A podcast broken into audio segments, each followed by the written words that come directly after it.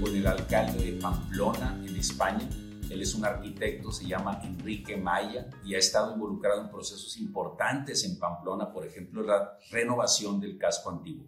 Va a ser una plática muy interesante. Muchas gracias por, por esta oportunidad de platicar eh, cómo, cómo se dio la renovación del casco antiguo de Pamplona, que entiendo que es un proyecto reciente y para nosotros muy importante porque precisamente en este eh, segundo trienio que estamos empezando, un proyecto muy importante de la gestión que encabezo es precisamente el renovar el casco antiguo de San Pedro Garza García. Entonces, bueno, quería platicarte cómo se dio, cómo involucraron a la comunidad eh, participando en este proceso que, que debe haber sido también retador para mí es absolutamente irrenunciable que la población siga.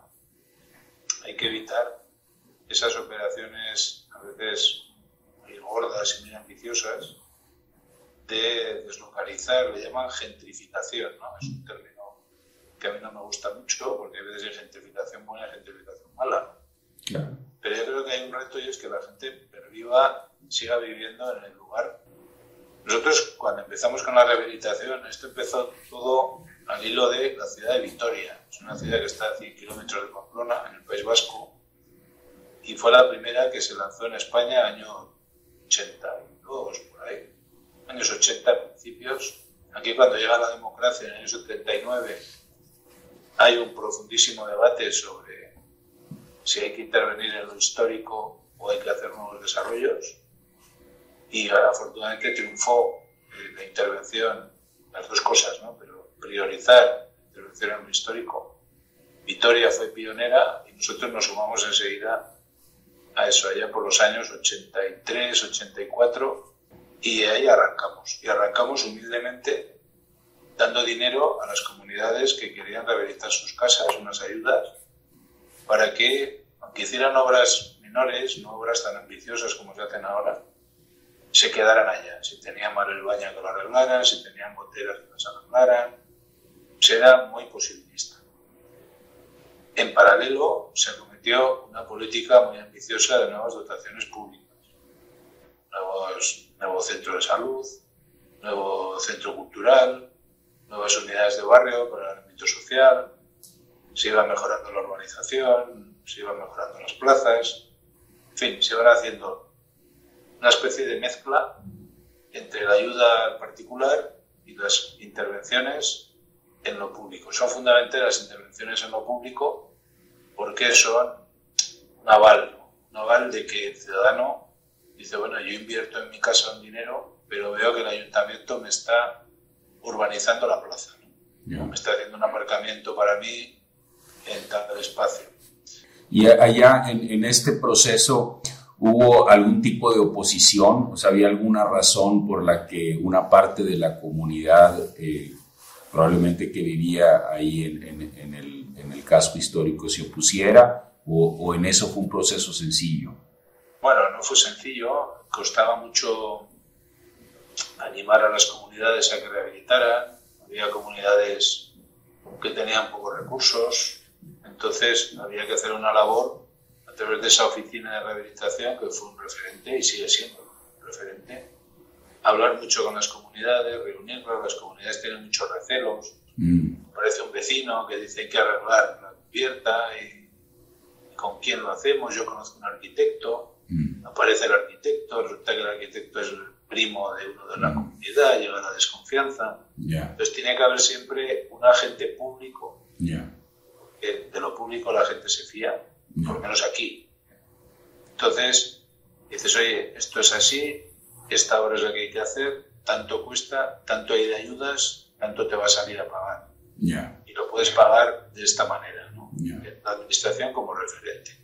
Y luego sí que hubo muchísima oposición a determinadas actuaciones públicas, sobre todo los aparcamientos. Ah, los aparcamientos en el subsuelo, que si la arqueología, que si queríamos expulsar a la gente que no tenía dinero para pagar las plazas de aparcamiento, que no me quiten las plazas en la calle, había que quitar plazas para que el el casco.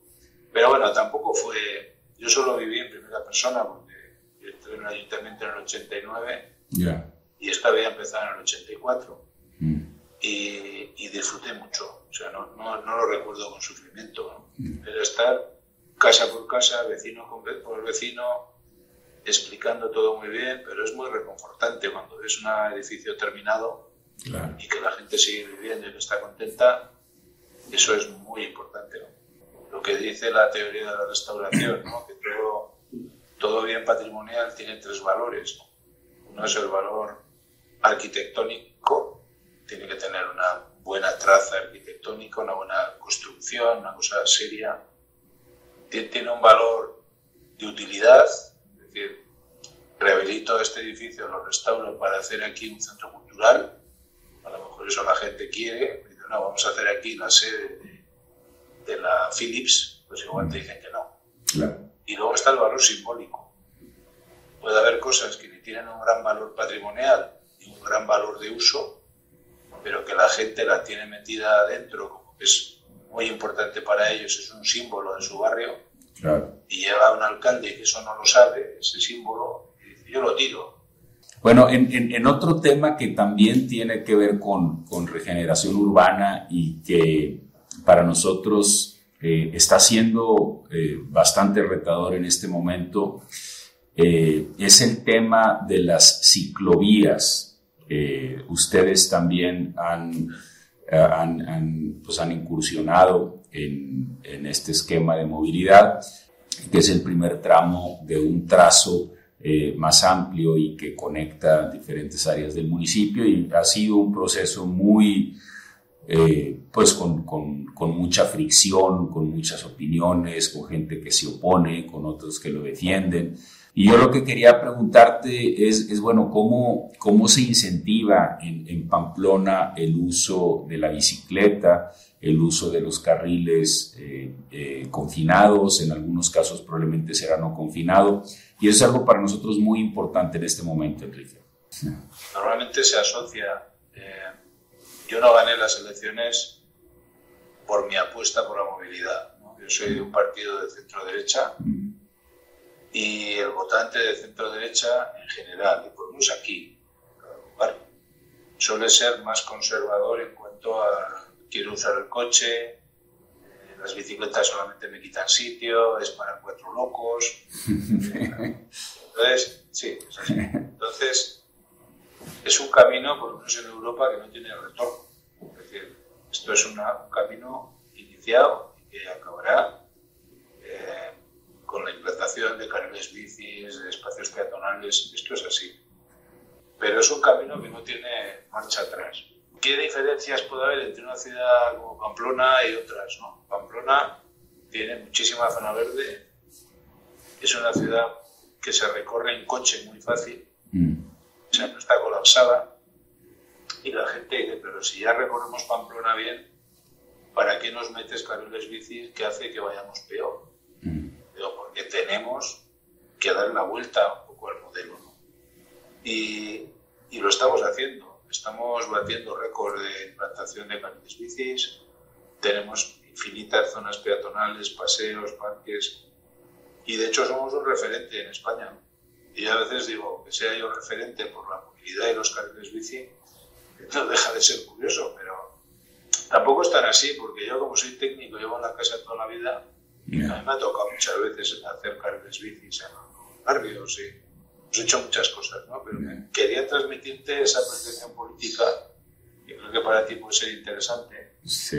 Eh, de dónde está un poco el, equilibrio, ¿no? Sí. Y nosotros, la, la, derecha, tenemos una asignatura pendiente, yo de hecho estoy trabajando en eso, a través de las universidades, etcétera, de intentar convencer al ciudadano de que esto es un camino real y posible y que lo vamos a conseguir y que nadie pierda además. Si quieres utilizar el coche, usarlo, usarás con más dificultad, pero te va a convenir más utilizar la bicicleta o el transporte urbano. Sí. Muy, muy, muy pertinente lo que dices sobre la, la afiliación política. Te, te, platico que yo eh, gané la elección hace tres años y medio por primera vez como candidato independiente en un municipio que había sido gobernado por 30 años por un partido de derecha, el Partido Acción Nacional, el PAN, es, es, conocido. Ah, eh, entonces el PAN tenía 30 años, yo en algún tiempo milité en el PAN hace como unos 12, eh, 15 años, eh, y, y, el municipio pues es un municipio en donde buena parte de la comunidad es, es, conservadora y le cuestan este tipo de cambios y, venía muy contenta de, del tipo de inversiones que se hicieron en el primer trienio, muy enfocado a espacios públicos, a mejorar los parques, a temas que no tienen mucha polémica, a mejorar algunas banquetas, lo que allá le llaman las aceras. Eh, y, este proyecto, eh, pues sí fue un proyecto que, generó fricción, porque exactamente lo que tú comentas, hace cuenta que estoy escuchando a algunos de los vecinos aquí en San Pedro, de decir, bueno, pues sí llevamos bien en carro y le estamos quitando espacio. Eh, entonces, eh, estamos viviendo un momento muy complicado, pero coincido contigo, Enrique, que es algo que no tiene retorno, que hay que, hay que hacerlo con la mayor inteligencia posible. Eh, hay que buscar por todos los medios que el, ciclista y el peatón vayan seguros, algo que, que no, no, no es para sentirnos orgullosos aquí en San Pedro, es que somos muy atrabancados para manejar. Eh, eh, se da mucho que la gente maneja, maneja con exceso de velocidad y y le gustan los carriles de automóvil más ancho de lo que marcan los criterios técnicos. Y, como tú, tú como urbanista sabes que carriles más anchos incentivan más velocidad. Entonces, ¿verdad? Entonces estamos haciendo esos ajustes y está haciendo un cambio cultural.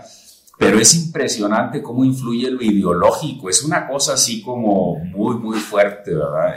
la postura. Parece que luego, luego tampoco es verdad, ¿eh? Yo yo tengo la creencia de que normalmente el voto es un voto que la mayor parte es un voto ideológico, es un voto familiar, es un voto, yo soy de, tal partido, soy del Partido Popular y votaré siempre al Partido Popular. O sea, el voto cambia Sí. Entonces, hay veces que si adoptas unas medidas muy duras, pues de repente hay gente que se da la vuelta, no te ha entendido, hay que explicar todo muy bien. Sí. Pero yo creo que explicándolo, o sea, si la gente, el problema que tienen los cambios de, lo urbano es que hasta que no están hechos no los ves. Solamente estás un tiempo viendo lo que vas a perder. Se hizo todo peatonal entero y era un boulevard de coches. Y ahora, cuando anuncia, dice se vende piso en zona peatonal. Eso quiere decir que tiene un plus. Claro. Entonces, eso van así. Claro. Eso van así. Además, ¿cómo lo enfocas? Que la decisión, que la decisión realmente está clara. Eso es, y, luego la gente lo agradece porque se quejan del coche, pero cuando está el chaval jugando con el balón, cuando está el abuelo paseando, cuando está la familia en un banco meretando, dicen, joder, qué maravilla. ahí nunca vas a perder. ¿eh? Si consigues hacer esas cosas, finalmente ganas, con toda seguridad. Claro.